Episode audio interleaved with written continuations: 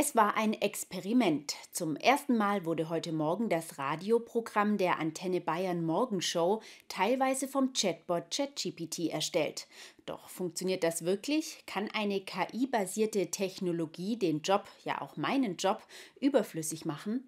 Eine Journalistin des MDRs war für drei Monate als Journalist in Residence im Cyber Valley Tübingen, um herauszufinden, wie KI die Arbeit im Journalismus in Zukunft beeinflussen kann und wird.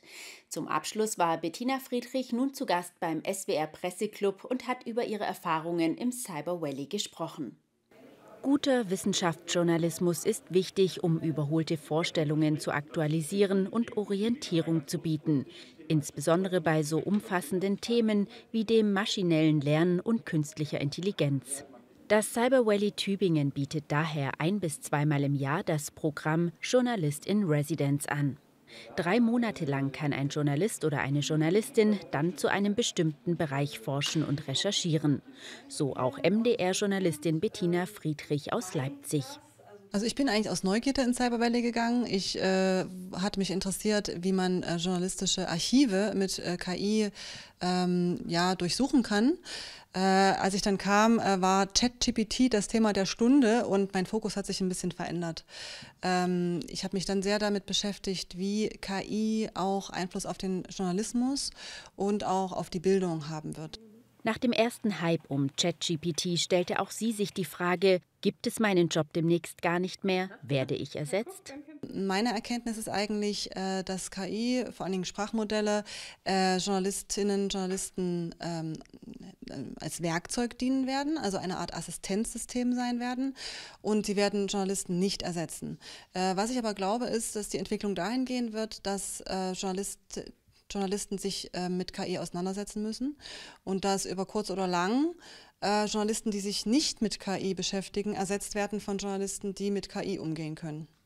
Am Ende sollte immer der Mensch die Inhalte prüfen, denn ChatGPT denkt sich auch Quellen und Inhalte aus. Wie Bettina Friedrich sagt, das Programm halluziniert. Sprich, ähm, das Bestreben des Chatbots ist eigentlich, äh, mir Texte zu generieren. Und es kann sein, dass die Texte ähm, eben halluziniert sind, sprich nicht unbedingt faktenbasiert sind. Und deswegen ist ganz wichtig, das zu wissen und alles, was rauskommt an Output, kritisch zu betrachten und äh, gegebenenfalls auch nachzurecherchieren. Bei unliebsamen Aufgaben kann der Chatbot aber durchaus eine Hilfe sein, etwa beim Texte umschreiben oder kürzen, beim Übersetzen oder bei der Herstellung von Erklärkästen. Experimentiert wird auch mit synthetischen Stimmen. Gemeint sind nicht Siri oder Alexa, sondern Stimmen echter Menschen. Was im ersten Moment vielleicht gruselig wirkt, kann durchaus Vorteile mit sich bringen, meint Bettina Friedrich. Ähm, ja, es hätte den Vorteil, dass ich dann ähm, zu Randzeiten, also zum Beispiel nachts, äh, sagen kann, ich möchte jetzt die Staumeldung auf der A2 äh, vorgelesen von meiner Lieblingsmoderatorin hören kann. Also äh, ich glaube, es würde schon äh, Mehrwert haben für, für die User und äh, macht auf der anderen Seite wenig äh, Aufwände in den Redaktionen. Nach den drei Monaten im Cyber Valley habe sich ihr Blick auf KI verändert. Er sei globaler geworden und sie ist sich sicher, dass KI das Leben auf vielen Ebenen verändern werde. Nächste Woche geht es für sie wieder zurück zum MDR. Ob sie bei der Arbeit künftig ChatGPT einsetzen wird, verrät sie nicht.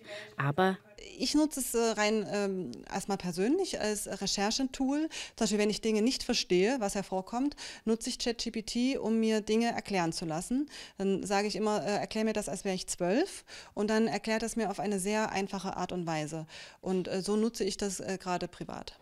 Am Ende des Presseclub-Besuchs durfte sich Bettina Friedrich in Begleitung vom Tübinger SWR-Chef Marcel Wagner noch im traditionellen Bobby-Weitwurf versuchen.